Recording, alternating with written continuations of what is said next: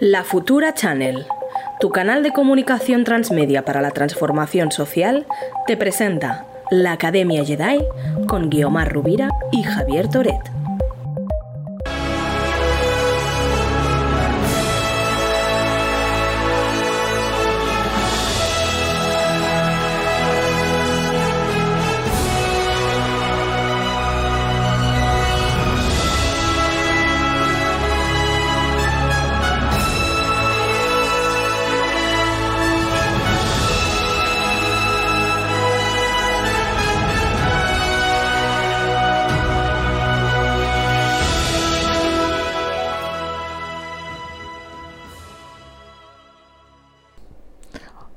Hola Padawans, hola Futurer, hola Alberto, hola Guiomar, estamos otra vez aquí con una sesión más de nuestro curso eh, de Tecnopolítica la Academia Jedi.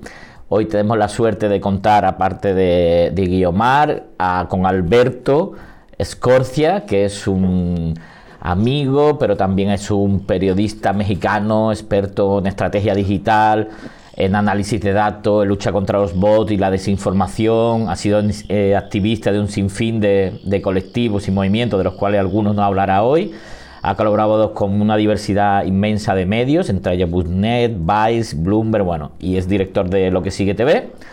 Y bueno, personalmente quería decir, no sé si Guiomar quieres añadir algo, pero yo diría que Alberto es de las personas que que más he aprendido de, para que mejor comprende o que de las que más he aprendido a comprender la red y también a, activarla, ¿no? hacer que pasen cosas, ¿no? Con estas cosas de la tecnología y las emociones. Ay, muchas gracias. Sí, muy bienvenido, Alberto. Qué gusto tenerte en la Academia Jedi. Eh, en el fondo tú también eres un cómplice de todas estas aventuras que iniciamos con Javier Toret y, con pues la reflexión tecnopolítica y la acción tecnopolítica. Entonces, pues nos da muchísimo gusto tenerte hoy aquí. Qué bueno ah, que, estamos en la Academia Jedi de nuevo. ¿eh? Bienvenidas y bienvenidos. Pues gracias por la invitación. Es, es, es, muy bueno volver a encontrarlos, aunque sea de esta forma virtual. Claro que sí. Bueno, pues sin más, vamos a proceder un poco al, a, plantear un poco los contenidos que tiene la sesión de hoy, que la vamos a hacer entre los tres. Y bueno, como recuerda la semana pasada, pues eh, bueno, hace dos semanas el trabajo, la anterior sesión que hicimos fue básicamente eh, vinculado ¿no? a la evolución del, nacimiento de la red, ¿no? A, a, su centralización y hoy vamos a, a coger también un periodo bastante amplio que sería la evolución de la red, de lo que hemos llamado la emergencia de estas multitudes conectadas, a la contrainsurgencia de la tecnopolítica del 1%, de las revueltas interconectadas, ¿no? Desde, desde el inicio del 2010-2011 a las multitudes feministas y al nuevo poder tecnológico de la extrema derecha, ¿no? que serían un poco los, los ese recorrido de, de 10 años que, que, vamos a hacer hoy. Y, y que básicamente tiene estos, estos tres elementos, ¿no? Eh, esta, esta, parte que vivimos entre 2011 y 2016 de revueltas interconectadas de la primavera árabe 15M 132, que hoy hablaremos bastante de, de la experiencia del 15M y el 132. La segunda parte, que espero que, que Guiomar eh, nos comente con más eh, detalle, pues la emergencia de estas multitudes feministas y esta ola global feminista y el tercer elemento, que quizá que es lo que más nos preocupa hoy, ¿no? esta emergencia de la extrema derecha 2.0 y, su potencia tecnopolítica. Que, eh, ¿Quieren comentar algo? Pues vaya, vaya sumario tenemos hoy. tenemos un, extenso programa y con este ya nos llegamos a la actualidad. Llega, eh, estamos acabando ya esta segunda parte de la Academia Jedi, que era pues repasar un poco la genealogía de las luchas y, su relación con la tecnopolítica, con, todo lo que tiene que ver con las herramientas digitales. Exacto. Entonces, un, campo que conoces muy bien, Alberto, ¿verdad? Sí, además, eh, viéndolo así en bloque y todos estos años es el antes de la militarización de Internet, ¿no? Estos grandes movimientos en red, lo que estamos aquí en esta lista viendo y también cómo después de Snowden eh, se transforman estos movimientos en redes digitales, ¿no? Con la ola feminista. Entonces tenemos mucha, mucha tela donde cortar el día de hoy. Bueno, pues seguimos un poco con, con la presentación. Eh, bueno, como decíamos, ¿no? Entre 2010 y 2016 nacieron grandes movimientos en red en todo el mundo, ¿no? Eh, sea, algunos autores y autoras han hablado de, un ciclo de revueltas interconectadas, ¿no? Eh, de grandes movilizaciones, eh, ¿no? Desde Túnez el 2010, Egipto en enero del 2011, bueno, España con el 15M, el 132 en el 2012, ¿no? Hay toda una conexión de esa energía que, dura una serie de años y que va conectando y explotando en distintos países, ¿no? Turquía, Hong Kong, con la Nuit debut en el 2016. Y ahora quería dar un poco de algunas de las características de, estos movimientos. Cuando quieren me, interrumpen y, vamos comentando porque son cosas que, los tres hemos vivido y creo que tenemos muchas cosas que decir. Pero quería empezar un poco la reflexión de, eh, de, también por qué hablamos ¿no? de esta potencia tecnopolítica o de esta capacidad de estas multitudes conectadas o cómo se apropiaron ¿no? las, las personas de estas plataformas como Facebook o Twitter, ¿no? que, estaban construidas para, para, otra cosa. Y cogía estos datos de un estudio de Gustavo Cardoso, que él investigó 17 eh, países y hizo un estudio preguntándole cómo la gente usaba Internet para salir a la calle. Y el dato es que casi una media casi del 18%, es decir, eh, una de cada cinco personas, y en los países donde había, movilizaciones más, usaban Internet para salir a la calle. ¿no? Ya no solo una, era una lucha ciberactivista de Internet, sino que servía para generar procesos de autoorganización a través y con la tecnología. ¿no? Seattle, ¿no? En el 99, por ejemplo lo recuerdas más, ¿no, Yomar? Las protestas contra el Foro Económico Mundial en los noventas. Sí. se organizaron a través de los correos electrónicos. Claro, y, lo interesante, de, porque hablamos un poquito del ciclo altermundista en la sesión anterior, un poquito el 99, las movilizaciones de Seattle, todo lo que tuvo que ver con la persecución de las, de las instituciones económicas mundiales responsables del neoliberalismo y como objetivo común de todos los, los movimientos sociales y de todos los agravios. Pero bueno, en el, a partir de 2010, 2011, yo diría, ¿no? porque Túnez empieza en diciembre del 2010, o sea, ya es casi 2011, lo que vemos es un ciclo diferente, que es el este de las multitudes conectadas, que es la en las calles de gente en redes que, de repente, eh, pues eso, irrumpe sin mediación alguna. En este sentido, hay una crisis de la representación, es una, es una aparición, digamos, en un sentido más individual o más grupal, pero no necesariamente mediado por organizaciones sociales, que toma la calle en la defensa de lo común, ¿no? Puede ser con la exigencia de mayor democracia, con la exigencia contra el autoritarismo, con la exigencia de cuidar la vida o cuidar un parque, o contra el, aumento del transporte. Entonces, estas multitudes conectadas tienen una sinergia muy grande con los elementos tecnológicos. En este caso, ya como comentamos el otro día, son estos teléfonos móviles que ya son eh, inteligentes, que ya se conectan directamente a Internet. Entonces ahí vemos un poco este ciclo que tiene que ver con esta toma de, posesión o con, esta apropiación de las plataformas digitales corporativas como Twitter y Facebook para la, acción colectiva, para salir a la calle. ¿no? Entonces esto es también un fenómeno en sí mismo. Eh, que fue nuevo en su momento y del cual, como vamos a ir viendo en este ciclo, cada vez más la derecha y las estrategias de la tecnopolítica, digamos, de control se, han apropiado. Alberto. sí, me gustaría agregar que eh, con la irrupción de las redes sociales a partir de 2006 se potencian estos fenómenos, pero hay dos hechos que me gustaría como traer a la mesa. Los atentados de Atocha, por ejemplo, esa gran manifestación que se convoca a través de SMS, por ejemplo, y en Irán, al inicio del Irán Revolution en 2009, no comienza en Twitter esa rebelión, sino que también comienza a través de los SMS.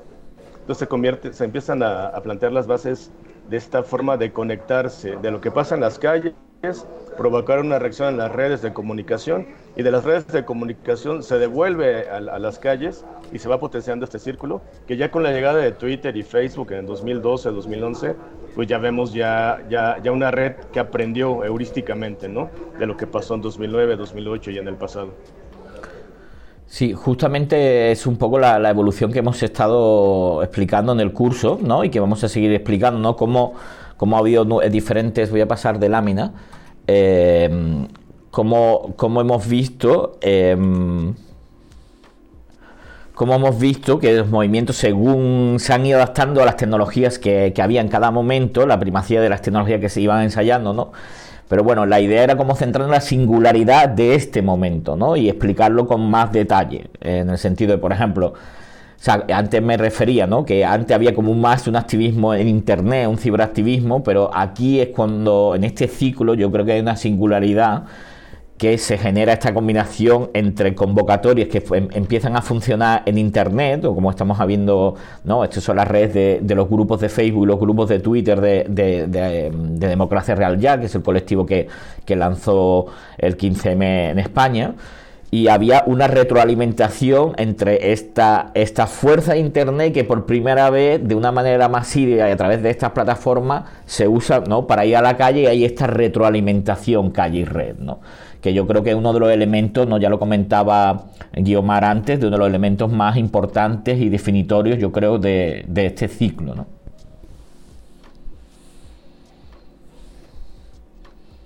Guiomar.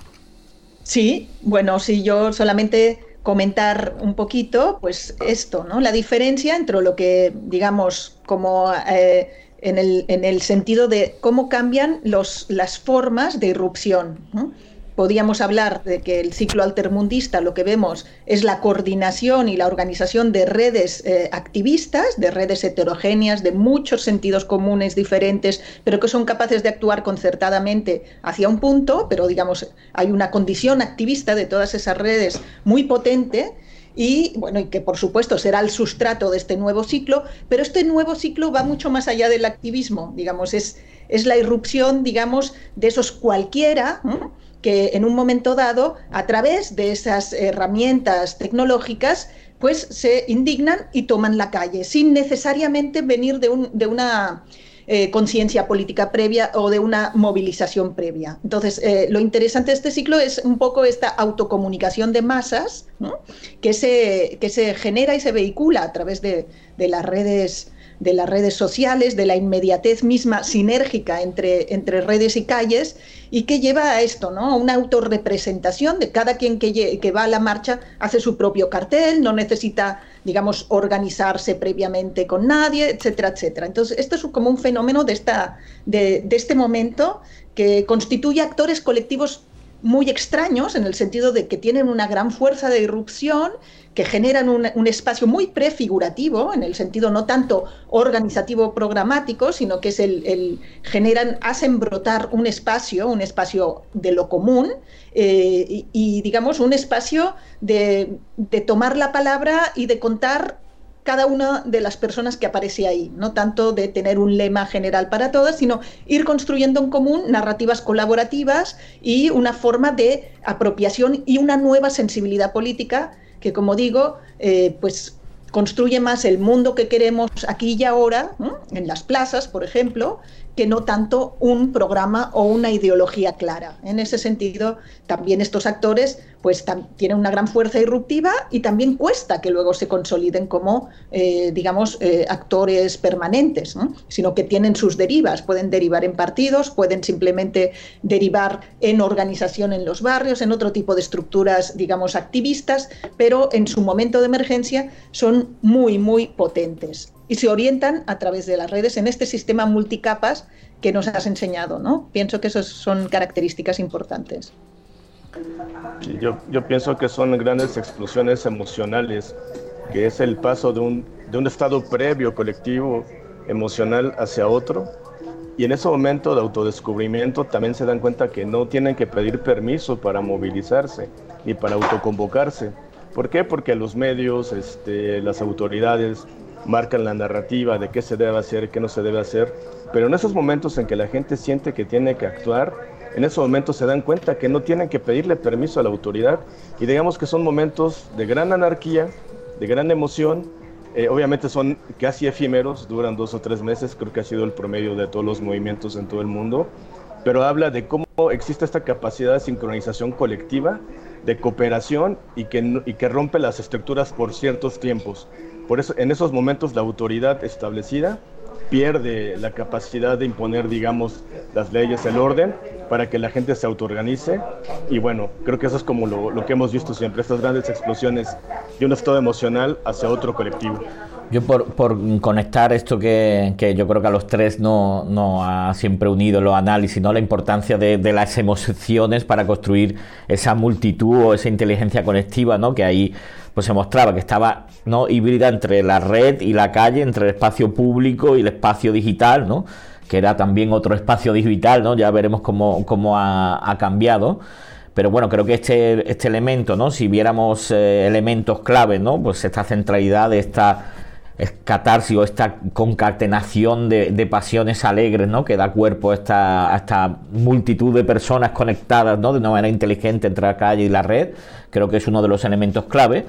Pero bueno, creo que había, había puesto... Mmm, creo que teníamos también, y creo que merecería la pena hablar un poco, ya que tenemos aquí a, a Alberto, del de, de inicio de estos movimientos, ¿no? Si bien el, el, el 15M pues, es, es, fue una campaña que se organizó en el digital, ¿no? Por Democracia Real Ya y más colectivos que sumaron que se lanzó la calle de un día y después vino la acampada, ¿no? Como un elemento central. En México fue un poco diferente, ¿no? No, no, eh, no fue exactamente así. Bueno, creo que merecería la pena que contarais eh, un poco el inicio de, del 132 y... Y Alberto también tenía una, una parte que, que, quería mostrar. Claro, este, bueno, hay una gráfica que habla de la emergencia de todos estos movimientos desde el 2009 hasta la actual ola feminista, ¿no?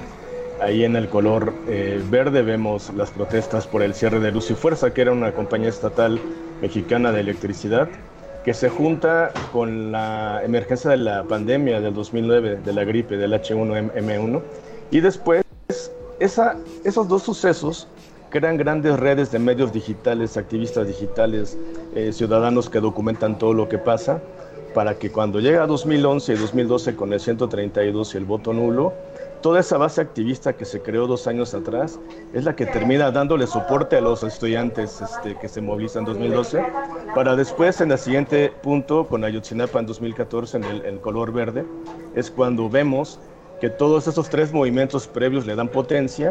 Y en el caso de la ola feminista no vemos grandes picos, pero sí vemos constantemente a partir de 2016 ese color morado, una constante movilización. Creo, y eso ya es después de la época Snowden, o sea, creo que antes de los filtros de internet, antes de las pautas, antes de los bloqueos, de la censura, los movimientos tecnopolíticos se transforman. Y en esta, eh, en esta revolución feminista que vivimos desde hace algunos años, eh, cambia la forma de movilizar. Ya el objetivo no es hacer grandes trending topics, sino más bien crear redes de solidaridad, de solidaridad y acompañamiento. Pero obviamente es un tema que ha documentado mucho más Yomar.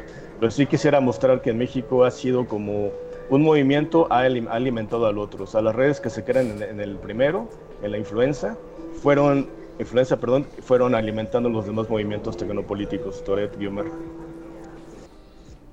Sí, pues a mí me gustaría recordar un poquito el 132, ¿no? Cómo surge. Y, surge precisamente a partir de una demanda de, digamos, hacia los medios de comunicación, porque lo que ocurrió es que estábamos en plenas campañas electorales y el candidato del PRI, que es el partido eh, que ha gobernado México durante gran parte o casi todo el siglo XX, ¿no? una gran parte, ¿no?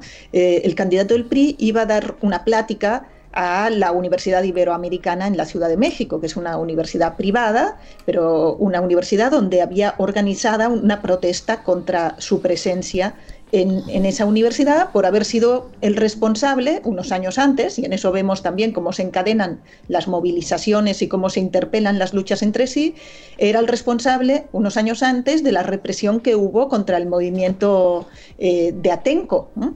que ahí hubo una represión brutal con eh, violación a varias mujeres, con detenciones y con, y que, bueno, y con encarcelamientos terribles y bueno, un estado de guerra contra un pueblo. Y en ese sentido, eh, los jóvenes de la Universidad Iberoamericana organizaron una protesta cuando vino este, este candidato, que era Enrique Peña Nieto, que luego fue electo, tristemente, eh, organizaron una, una protesta y al día siguiente cuando lograron ellos, a pesar de haber logrado expulsar a Peña Nieto de la Universidad Iberoamericana, la prensa y los medios de comunicación lo que decían era éxito de Peña Nieto a pesar de intento de boicot. Entonces era una flagrante mentira difundida por todos los medios y ellos hicieron un video, los estudiantes de la Iberoamericana, 131 estudiantes mostrando su credencial y poniendo, eh, digamos, su cara y y sus palabras diciendo yo estaba ahí, no fue un, no fue un, boicot, sino fue, fuimos estudiantes, no fuimos acarreados, no era gente extraña a, a, la universidad la que organizó la protesta. Entonces este video de 131 estudiantes difundido por YouTube y replicado por Twitter y por todas las redes sociales,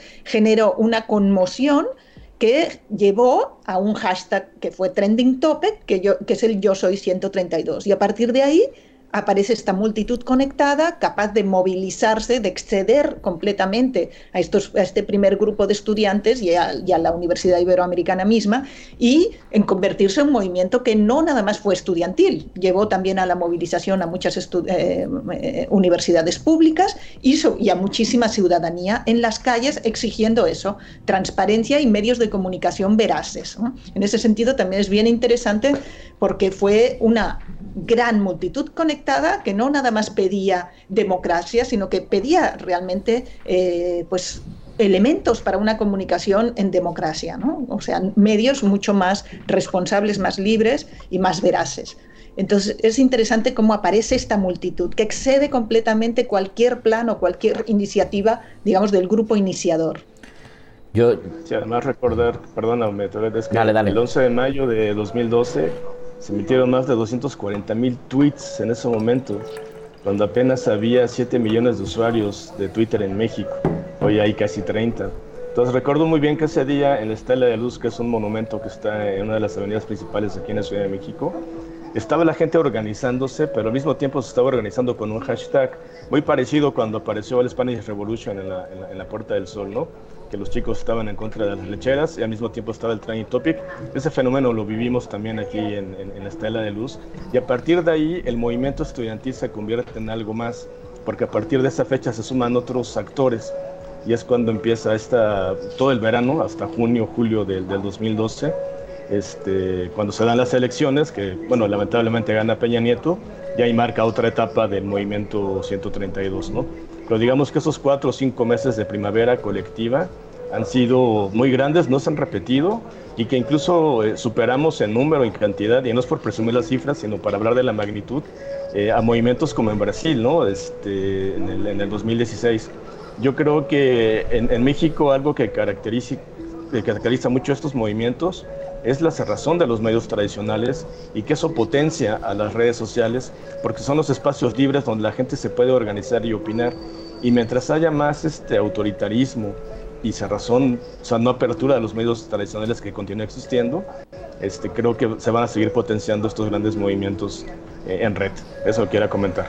Bueno, yo creo que muy bien, bueno, siempre, siempre decimos ¿no? que damos muchas eh, referencias, que hay mucho trabajo de investigación hecho sobre estos movimientos y creo que es pertinente que hable también un poco del 15M, ¿no? Eh, que, es, que es anterior ¿no? al 132 cronológicamente, pero que comparte como muchas eh, características, pero básicamente había un contexto de crisis o de crítica porque había un movimiento muy fuerte que venía de Internet, de la lucha contra la ley SIN, de no, se empezó a crear como una masa crítica que criticaba eh, la crisis del sistema político, el bipartidismo, ya vino una crisis económica, entonces eh, el malestar social creció hasta que pues al calor un poco de movilizaciones que había mm, entonces en Portugal con generación arrasca y sobre todo la primavera árabe que fue un impulso enorme eh, ver esa experiencia en tiempo real de cómo los árabes estaban organizando Internet, pues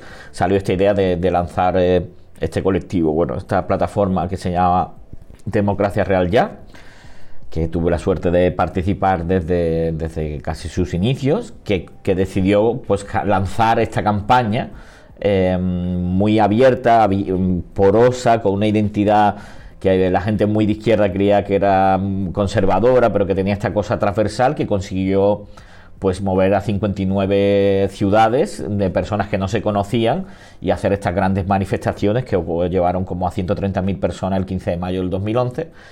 Y esa misma noche, de tal energía y fuerza que se había levantado, pero sin embargo los medios no hablaban eso, pero no hablaban nada de lo que había sido pasar la manifestación, pero sí las redes estaban ahí mm, ardiendo. Eh, pues un grupo de gente decidió autónomamente acampar en un poco mm, emulando lo que había las imágenes de Tahrir, ¿no? de Plaza Tahrir, de la ocupación de, de y dijo, bueno, vamos, vamos a acampar aquí. La policía al siguiente día los eh, desalojó con la cosa de que todo el mundo estaba grabando y tal, generaba un efecto de solidaridad. El día 17 se convocó, se convocó una asamblea en Sol y llegaron miles de personas, estaba la policía se desbloqueó y ya la gente empezó a cantar, ha empezado, ha empezado la revolución y ya pues se, extendieron las, las, acampadas por todo, todo el país que apenas duraron un mes y, poco. Fue un periodo muy intenso, ¿no? Pero muy, muy importante de, ¿sabes? De, mm, de, ruptura un poco con los miedos que, que, también vienen como muy interiorizados y acumulados también de toda esa historia del franquismo, ¿no? Y esa alegría, ¿no? De, de estar juntos en la calle, tomar, retomar las plazas, que fue muy importante. Y quería preguntar a Alberto, porque Alberto, estuviste en Madrid, ¿no? Quería contar esa historia. Sí, yo estuve aquí, estuve, perdón, estuve en Madrid, llegué dos días antes porque tenía un presentimiento de que algo iba a pasar. Qué casualidad. Eh, eh, llegué, el 13 de, mayo de 2011 a, Madrid, a la Puerta del Sol. Recuerdo muy bien que ahí en este, se estaban organizando este colectivo que se llamaba Democracia Real Ya y que ellos hicieron un gran meeting, una marcha histórica en, en, en Alcalá y al término de la marcha parecía que había terminado todo pero de pronto, de pronto empezamos a ver humo, eh, ahí por, por, la calle de Ópera, empezamos a ver humo, este, llegaban las lecheras, empezaron los policías a reprimir violentamente, a desalojar la, la, Puerta del Sol. A partir de ese momento nace otra cosa, a partir de ese momento nace el 15M, pero recuerdo muy bien cómo en un par de horas después, cuando estaban estos chicos arrodillados enfrente de las lecheras diciendo, este, no nos vamos a mover, Spanish Revolution, y algunos de ellos estaban titubeando, en Twitter al mismo tiempo se está movilizando un montón de gente y en tres o cuatro horas la plaza se llenó con cerca de 80 mil personas. Sí, sí. Fue impresionante ver, ver, ver, esa, ver ese movimiento tecnopolítico porque nadie los convocó y recuerdo muy bien que bajaban las banderas que estaban enfrente ahí del corte inglés, que había, algunos ponían la bandera republicana, otros la bandera monárquica, y era como, como unirse, pero no sabían a qué unirse, pero querían estar ahí, querían oír, y al siguiente, al segundo o tercer día empezó el campamento y yo tuve el privilegio de ser el, el único, digamos, corresponsal que estaba ahí el, extranjero el primer día. Entonces las primeras imágenes ahí las tengo guardadas del, de las entrevistas de la gente que la primera noche que se quedó a dormir, ¿no? Este, pero fue impresionante porque duró alrededor de dos meses. Estuve los dos meses ahí en Madrid y fue... fue ah, y algo que me tocó también fue el, desalojo de la campaña en Barcelona, ¿no? después de Madrid me fui a, a Barcelona y recuerdo muy bien cuando... El intento, no lo consiguieron. Fue el 27 de mayo. Yo, yo me fui porque tenía que regresar a Madrid. Entonces, lo que duró el vuelo de Barcelona a Madrid, una hora más o menos, ya en Madrid había una expresión de solidaridad, ¿no? Que decían, Barcelona no está sola, no está sola, y se convirtió en un trending topic global. Entonces, yo, yo conocía muy poco del contexto del Estado español, pero eh, ya ustedes me explicaron que eso era histórico, que había como una especie de pues, ciertas diferencias históricas con las dos ciudades, pero que en ese momento Madrid dijera Barcelona no está sola, era histórico. Y creo que algo pasó aquí en México también, al unir a las universidades públicas y privadas con el 132, creo que esas diferencias sociales, esos tabúes, esas aparentes barreras, con las redes, con las multitudes, con la lucidez de las multitudes conectadas, que es un término tuyo, creo que eso viene a, unir lo que parece que es imposible unir, ¿no? Es un momento de sincronización de libertad, pero sí yo nada más de recordar el, 15M lleno de estas lonas este, azules de la Puerta del Sol, se me enchina la piel todavía, porque era una energía en la que se sentía todo el tiempo. Guiomar, ¿qué te parece si hacemos eh, una recapitulación y, pasamos al, al, siguiente eje? ¿Me pones? No estoy escuchando. Ella está muteada. Dile, dile que Estás muteada, Guiomar. No se te escucha. Ay, claro que sí. Ahora. Perdón, tenía el micro apagado. No pasa nada. Sí, entonces me parece bien importante que eh, recuperemos esta, esta noción de multitudes conectadas, ¿no? Digamos que, que en, en Data Analysis Barcelona Javier Toret y, todos los autores del libro de Tecnopolítica, pues la, trabajan y también yo, multitudes conectadas en mi libro, eh, para distinguirlo de otras formas de movilización, que no son, como les decía, ¿no? no son propiamente movimientos sociales o movimientos muy organizados, sino como ahora contaba Alberto, de repente la gente se encuentra y se sorprende de estar ahí y hace cosas inauditas sin haberlas previsto. Entonces son autoconvocatorias, me parece bien importante esta noción de autoconvocatoria, de esta idea de autocomunicación de masas de Manuel Castells, por ejemplo, ¿no?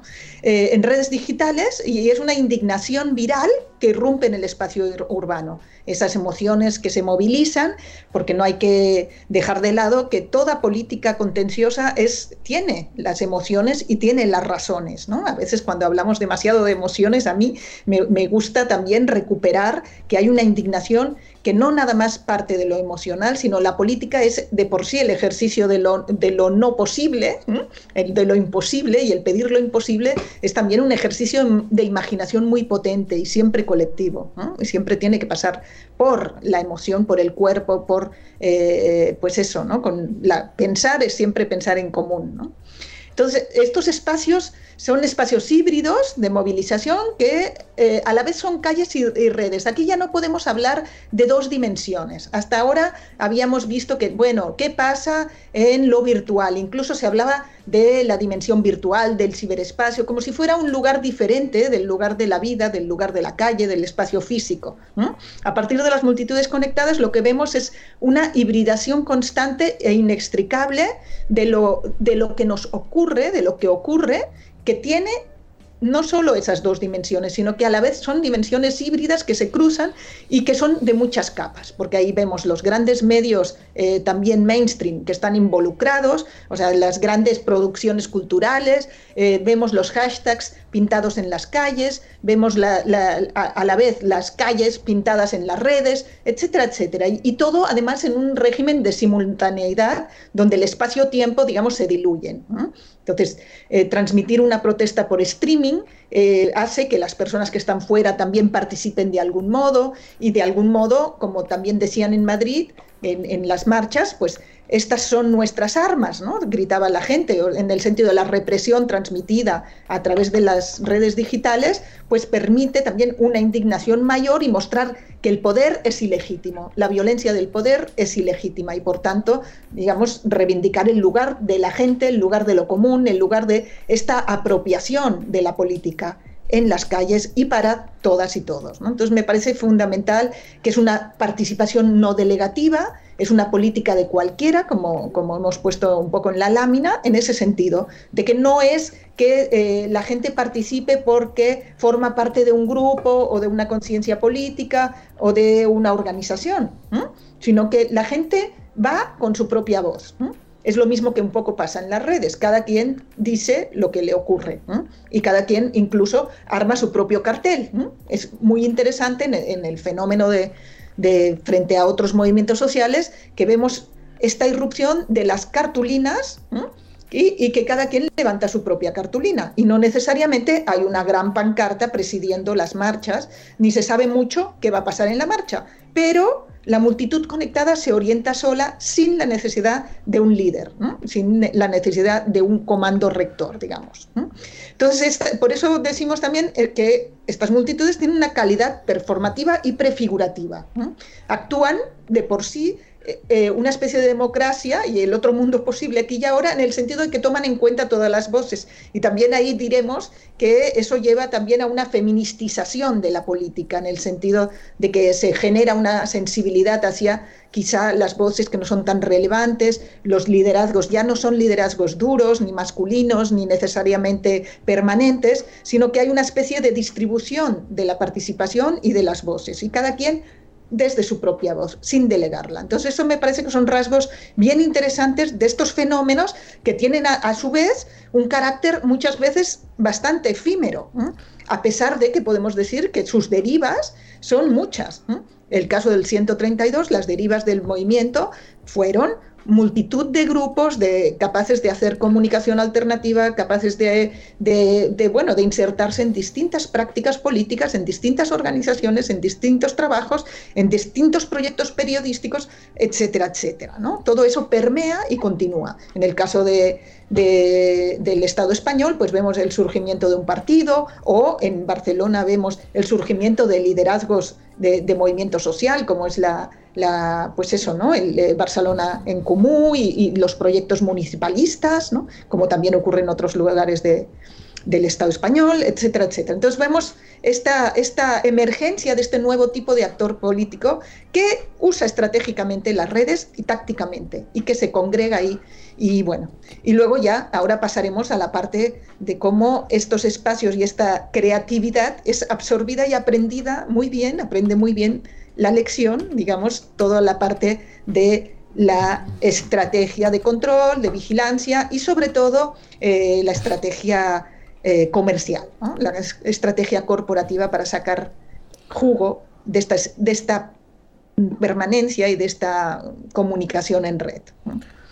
Bueno, como vamos un, un poco ajustados de tiempo, porque llevamos ya 40 minutos y estamos en el primer bloque de los tres que tenemos, eh, conectaría, ¿no? Eh, yo creo que una de las cosas, bueno, a mí me parece muy interesante lo que ha hecho Guiomar porque eh, desde mi punto de vista ha conectado todo el ciclo ¿no? de estas revueltas interconectadas con, la forma también de, la, de, la, ola feminista, ¿no? ¿no? Con, y entonces, pues ya te iba a dar Guiomar para que si puedes entrar y empezar a comentar las láminas de esta parte, ¿no? Bueno, sí me parece bien interesante porque vemos que, como decía Alberto también, ¿no? en la era post-Snowden, digamos que todo esto, eh, estas multitudes conectadas ocurren eh, y a la vez nos enteramos que eh, digamos que la vigilancia es absoluta en las redes, que nuestro, que no tenemos ningún tipo de privacidad cuando estamos comunicándonos a través de estas grandes corporaciones tecnológicas, todo esto que de repente ya lo sabemos y, y, la experiencia misma de cómo Internet está siendo apropiado por, por, la estrategia del comercio y del control, a pesar de todo ello, aparece un nuevo ciclo global en el mundo que tiene que ver con, con, estas nuevas sensibilidades feministas y creo sinceramente que se enlaza con el ciclo anterior, en el sentido que el, ciclo anterior pone en el centro lo común, ¿no? el descubrimiento, digamos, político de que hay un espacio entre lo público y lo privado que los incluye, que es lo común y la defensa de la vida. Y en esa defensa de lo común y eh, de la vida, pues la sensibilidad hacia las violencias cada vez más brutales en el mundo lleva también a una visibilidad cada vez mayor de las mujeres movilizadas. Empieza, podemos decir, desde mucho antes, digamos, las protestas, por ejemplo, en la India contra el feminicidio, que es un fenómeno además atroz y creciente. Hay protestas enormes, multitudes conectadas, digamos, contra el feminicidio desde 2012, pero sobre todo a partir de 2015 vemos eh, que en América Latina, muy importante, en Argentina, aparece una multitud conectada increíble en junio del 2015 contra el caso de un feminicidio, con un hashtag, ni una menos. Y este hashtag de ni una menos, que desde 2015 hoy en día sigue vigente y está en todos lados del mundo. Está en grupos, en, cualquier lugar de Europa te puedes encontrar una colectiva ni una menos, traducido en muchos lados. Y bueno, y se continúa. En México tenemos en abril del 2016, el 24 de abril, también de repente una convocatoria en Facebook acaba llevando a muchísimas mujeres a una marcha contra el feminicidio entre Catepec, considerada la capital del feminicidio en el Estado de México, y la gran capital. Entonces, y ahí aparece y va brotando. Y entonces ahí vemos que esta multitud de mujeres, estas multitudes conectadas feministas, utilizarán las redes, las calles, todo para generar, denunciar las violencias. Ahí vemos también cómo aparece en 2017 la campaña del MeToo, cómo se extiende en más de 85 países del mundo en eh, el primer mes, en el segundo mes hasta más, y a la vez vemos eh, pues eso, eh, brotar un montón de temas y problemas que ocurren y se generan en esta interacción en red, ¿no? Desde el tema de eh, todo tipo de agendas, desde el problema de la violencia obstétrica, el, problema del transgénero, el problema de, la gordofobia, el problema del feminicidio, o sea, el problema de la igualdad salarial, etcétera, etcétera. Y son problemas que además generan campañas.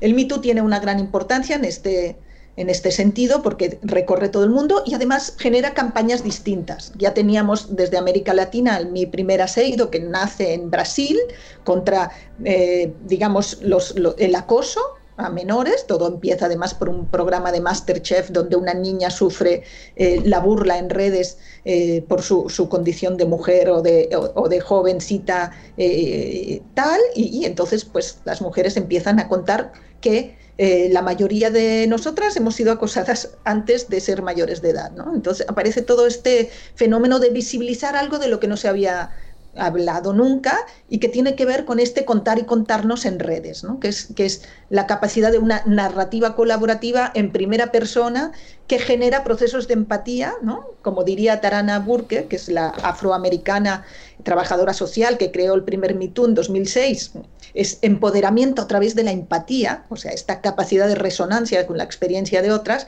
que lleva a una multitud digamos, de, testimonios y a responder a esos testimonios con el yo te creo. Un fenómeno también que, que, se puede llamar de acción directa digital, en el sentido de que no busca un procesos de justicia, no busca los tribunales, sino que es una especie de bomba sembrada en el espacio público, nombrando a los eh, acosadores, a los posibles, eh, digamos, perpetradores de violencia y generando, pues, la visibilización de un problema mayor.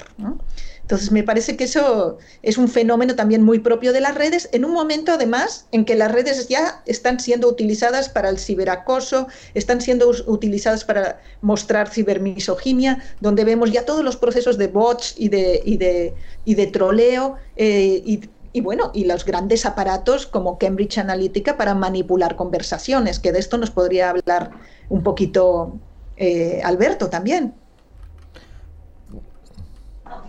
Sí, justamente creo que después de que los estados y los poderes fácticos en todo el mundo se dan cuenta del poder de convocatoria y de articulación de las redes sociales, pues viene esta respuesta inevitable.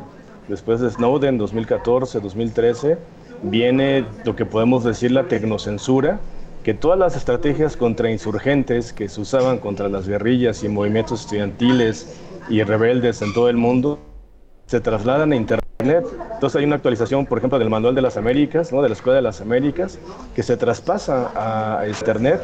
muchos, yo aquí en México seguí muchos casos de periodistas amenazados, activistas este, amenazados.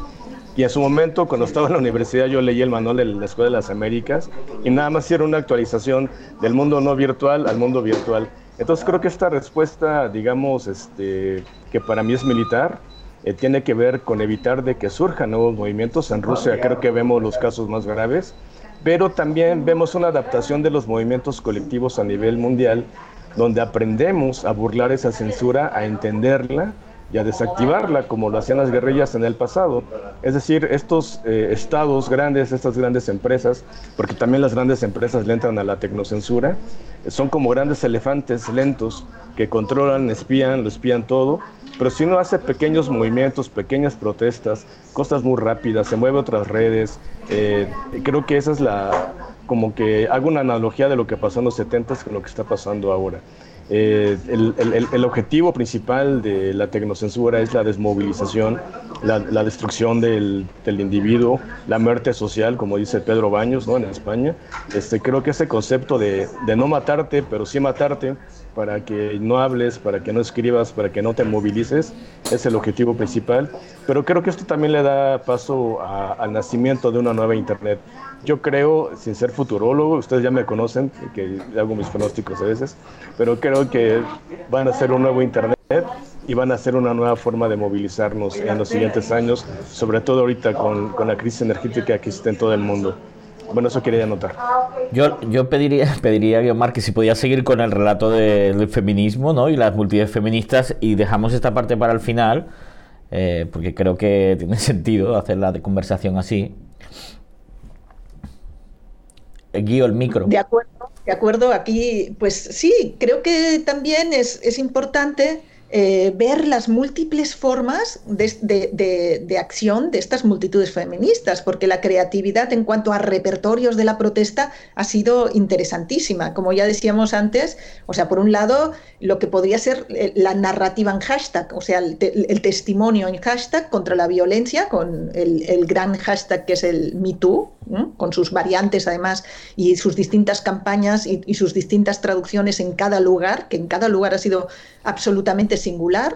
O, por ejemplo, lo que ya habíamos dicho también, o no sé si lo había ya comentado, pero la huelga internacional de mujeres, poniendo en, el centro, el 8 de marzo, eh, poniendo en el centro los trabajos no remunerados, que son los más importantes, que son los trabajos de los cuidados, los que sostienen la vida, los que tienen que ver con la reproducción, y a la vez poner en el centro el tema de la desigualdad eh, salarial, me parece también clave, porque es un, señalamiento ya de un movimiento feminista que a la vez pone en en cuestión el tema de la deuda, el tema del neoliberalismo, el tema del sistema económico en sí, también eh, con esta huelga de mujeres tan importante, el Un día sin nosotras apela, por ejemplo, también a qué pasa con los feminicidios, con la violencia sexual otra vez que lleva al extremo, con este termómetro de la violencia sexual que va del acoso al, asesinato.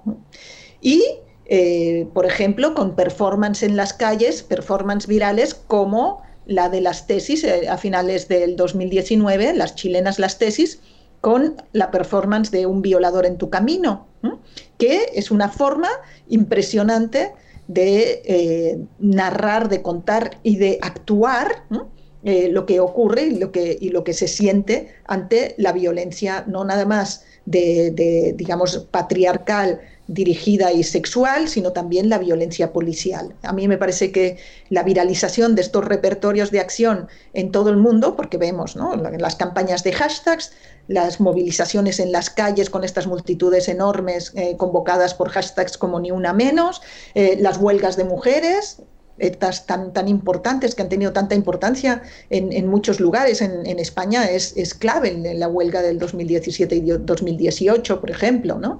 Eh, y luego, pues esta, esta, esta performance que me parece impresionante también cómo, cómo se reprodujo, se actuó en todos lados del mundo, o bueno, en los cinco continentes, con una enorme capacidad de interpelación. ¿no? Entonces ahí estas multitudes conectadas muestran a la vez un giro, un giro en las formas de hacer política y en la misma estructura de los movimientos sociales que interpela y hackea los movimientos sociales desde su mismo seno. Ahí la cuestión feminista en los movimientos mixtos está también haciendo estallar problemas de las relaciones de poder nunca consideradas hasta hoy y que implican un cambio de sensibilidad también dentro de lo que son las luchas emancipatorias. Y también aquí cabría añadir el movimiento ambientalista, que está también como parte de esta misma eh, forma de poner en el centro el cuidado de la vida, el cuidado de la vida, el cuidado del territorio, el cuidado del planeta. Ahí me parece también muy importante tomar la, mm, nota de esta otra gran ola simultánea, que es la ola en defensa de la vida y el territorio, en el momento en, que la expropiación de, las formas eh, de vida y de, digamos, incluso de, la posibilidad misma de la continuidad de la vida y de las especies, pues pasa por eh, la defensa palmo a palmo de los lugares de vida y del agua y del aire. Vale. Eh, bueno, creo que tenemos, ¿no? los dos de los primeros elementos que, queríamos poner, ¿no? Esta historia de las revueltas eh, tecnopolíticas. Este ¿no? dibujo que nos ha hecho de Guiomar con los elementos centrales del repertorio ¿no? de estas multitudes feministas ¿no? que, dan, que dan continuidad al mismo tiempo eh, al mismo tiempo que, que está pasando justamente que el poder, ¿no? También, como decía Alberto, eh, de, aprende de esta tecnopolítica de, movilización social autoorganizada y ve que hay un poder ahí, ya tienen un poder en, lo económico, en lo mediático, pero ahora era el poder de, apropiarnos de, las redes, ¿no? Y cómo hemos vivido como una involución, ¿no? De, esa tecnopolítica de las multitudes conectadas o esa apropiación de la tecnología para, grandes movilizaciones a justamente eh, esa apropiación de la tecnología para eh, una visión eh, reaccionaria y conservadora para contestar justamente esas multitudes conectadas feministas y no y esos grandes movimientos no bueno no ya creo que las historias más es bastante conocida no desde la experiencia del portal Breitbart News a la aparición de la agencia Cambridge Analytica que empezó a operar eh, en las campañas eh, de una manera más efectiva las campañas del Brexit. Hay una película maravillosa que se llama Brexit que se la recomiendo. Y bueno, y empiezan a hacer todo, toda esta industria de, de las fake news la posverdad, ¿no? Como un como una nueva tipo de estrategia digital. Ahí es donde hay la proliferación de toda la parte de los bots y eh, robots, de la inteligencia artificial, ¿no? De una inversión de dinero muy grande que hizo la derecha porque entendió que era un espacio fundamental para la manipulación de las mentes o para la orientación de los afectos y los comportamientos y tal. Y como ya la gente estaba en sus plataformas o en las plataformas de las grandes corporaciones, pues todavía más, más eh, sencillo. No sé si Alberto quieres comentar eh, alguna parte sobre esto. Sí. claro, por supuesto. Nada más una anécdota. Este, una vez en Vice me contrataron para entrevistar a Alexander Nix, el director de Cambridge Analytica, que estuvo en México. Y por su oficina desfilaban un montón de directivos de empresas, pero ha sido la persona que más dura, sin alma, con ojos vacíos que he visto en mi vida. Cuando le preguntamos específicamente que por qué lo hacía, pues que es por dinero y que no le daba remordimiento los efectos que le daba el, efecto de sus campañas. Pero ya más allá de la anécdota, sí lo quería señalar porque fue un momento de mucho terror para mí, ver, verlas así a unos metros. Este, creo que los estados entendieron, eh, o sea, siguen entendiendo mal cómo se moviliza la gente y la única opción es la represión y la represión masiva y totalitaria, porque no solamente es, son las amenazas en Internet y el espionaje, sino que también es con un combo de leyes, de restricciones, digamos que es como, va a sonar exagerado, pero estamos viviendo una especie de, como de golpe de Estado global este, después de estos grandes movimientos tecnopolíticos pero creo que la gente siempre va a tener una forma muy creativa de eludir estos controles y estos filtros, ¿no? Creo que la inteligencia colectiva, el compartir conocimiento a través de redes de colaboración, el hackear los aparatos, el hackear, este, el, encontrar los resquicios de las leyes, siempre nos va a dar la ventaja a, a la gente de a pie. Y bueno, Decir que también la maquinaria de tecnocensura, al menos en México, es un enorme negocio a la vez. Es decir, sirve para reprimir a la población, para evitar que se articule, para que se movilice y desafíe el poder, pero también ganan un montón de dinero los que están involucrados. Y en los países de América Latina donde, donde he investigado el tema, en concretamente en El Salvador, que me acaba de tocar hacer una colaboración, este, pues los hermanos de Nayib Bukele son los que están involucrados en el gran negocio tanto del Bitcoin y tanto de la represión en redes sociales, que Honduras y El Salvador son ahora los que tienen los mayores ejércitos de bots este, en contra de su población. ¿no? Y eso habla mucho de, los perfiles de quienes contratan ellos, son personas que no pueden ver la realidad sin filtros, eh, lo que he encontrado de una forma empírica es que los presidentes o los gobernantes que contratan este tipo de servicios son personas que no toleran la realidad, que no toleran cuestionamientos, que no toleran, digamos, que la gente exprese opiniones contrarias. Es una experiencia empírica de, de todo lo que he analizado y por eso recurren a estas formas masivas de evitar de que la gente opine acerca de ellos, ¿no? Eh, como en el caso del presidente chino que tiene censurado a Winnie Pooh, no sé si conozcan el caso, ¿no? que la gente no puede compartir este, imágenes de Winnie Pooh porque se parece a él, ¿no? Entonces, eh, creo que tiene que ver más bien con las inseguridades de los gobernantes y de las complicidades que tiene con los poderes fácticos que no permiten que la gente consuma, otra, que piense de otras maneras, que se ame de otras formas, que se identifique de otras formas, que tenga otros géneros, Creo que ese miedo a lo diferente es lo que alimenta esta industria de la manipulación. Y ya para terminar, porque, porque casi no tenemos tiempo, lo que decía Guiomar sobre la defensa de la vida, creo, Toret, creo, Guiomar, que en los años que vienen, eh, más allá de causas políticas, aunque todo es político, nos vamos a enfrentar a una lucha colectiva por las en contra de la extinción, en contra de los efectos del cambio climático. Entonces creo que es donde, donde, donde se van a venir las grandes transformaciones en las redes, en las formas de control y en las formas de organización. Una disculpa por el ruido, es que estoy aquí en la oficina. Que, mm, bueno, una de las, para ir acabando, porque vamos a tener más sesiones, pero bueno, yo creo que uno de los de los, si hacemos un balance de estos 10 años, ¿no? Y, no hemos encontrado una nueva situación, ¿no? De, que la extrema derecha ha construido su propia tecné, ¿no? Su propia inteligencia y su propia tecnología y conocimiento y, ha conseguido que ese sea el embrión para extender una nueva ideología conservadora que no es exactamente el fascismo de siempre y tal. Al mismo tiempo hay una industria gigante eh, que se usan desde la gente famosa a los partidos políticos, a, bueno, este, que, está, que está emergiendo global. Y mm, yo creo que hay un par de consideraciones. Uno, que ha dificultado muchísimo, ha aumentado el nivel de violencia y de matonismo digital enormemente en las redes.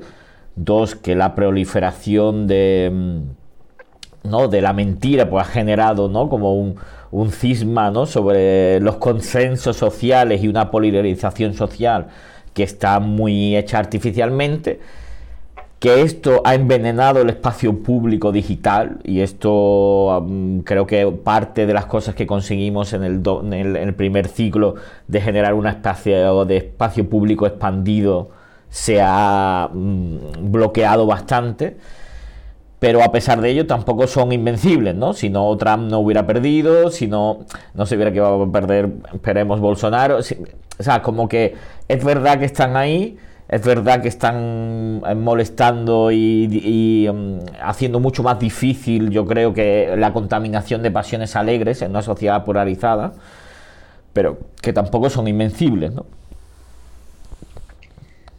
Sí, pues me encantaría eh, que pudiéramos ser optimistas y no hay más remedio que aplicar eh, pues lo que decía Gramsci, ¿no? El, optimismo de la voluntad y el pesimismo de la razón, en el sentido de que lo que vemos es una emergencia de un capitalismo de guerra y de una, nuevas formas de colonialismo y de nuevas formas de imperialismo. Lo estamos viendo no nada más eh, con la guerra de Ucrania, que pone en peligro pues, el suministro de ahora sí que de recursos y de bueno de, y, la vida de la gente y, la, y el confort de muchísima gente sino que lo, lo, vemos también en las nuevas formas de colonialismo de datos estas formas de digamos de de expropiación incluso epistémica de lo que pueden hacer los pueblos, de las culturas diferentes y, entonces pues estamos en un momento de peligro y no, no hay duda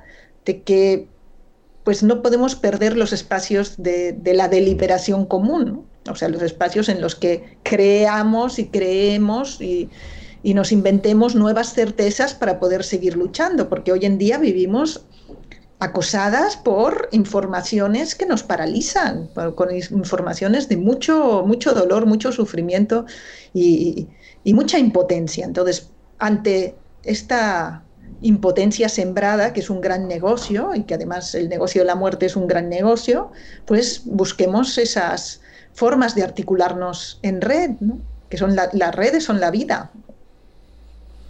Alberto, una intervención para, para cerrar. Sí, Sí, yo siempre que hablamos de ese tema digo que las redes en realidad son personas conectadas. Entonces, no importa la plataforma, no importa la, aplicación y la forma de controlarlas, al final la gente va a encontrar la forma de conectarse y de hacerle frente, porque algo que nos define ¿no? es la solidaridad, la colaboración, el resolver problemas en común. Y siempre la represión siempre tiene un límite afortunadamente nunca es total, tiene una vida, este, digamos, limitada. Cuando la gente empieza a perder el miedo, Revolución Francesa, todas las revueltas que hemos visto, y cuando decide que es suficiente, cuando dice que ellas ya basta, se crean estas redes, no importando si haya internet o no, yo creo que hay que apostarle a las redes de solidaridad, que es algo que tenemos integrados como personas. Y con eso quisiera terminar y gracias. Bueno, pues eh, muchas gracias Alberto. Eh, gracias, Guiomar. Espero que, la vida nos lleve a que nos podamos volver a ver en persona pronto. eh, físicamente y nada, pues eh, gracias a la gente que, que nos ha estado viendo, nos va a escuchar en diferido y nada, que ya mismo volveremos ya con una parte como más práctica, ¿no? Para, para que hemos llegado al presente, para ver estrategias para mejorar nuestra lucha contra la extrema derecha, para mejorar la potencia comunicativa de los movimientos y para ver cómo podemos contribuir a que los partidos de izquierda transformadores pues tengan una tecnopolítica a la altura de los tiempos. Lo dejamos aquí, muchas gracias y un abrazo a los, a los dos. Hasta luego, un abrazo. Chao.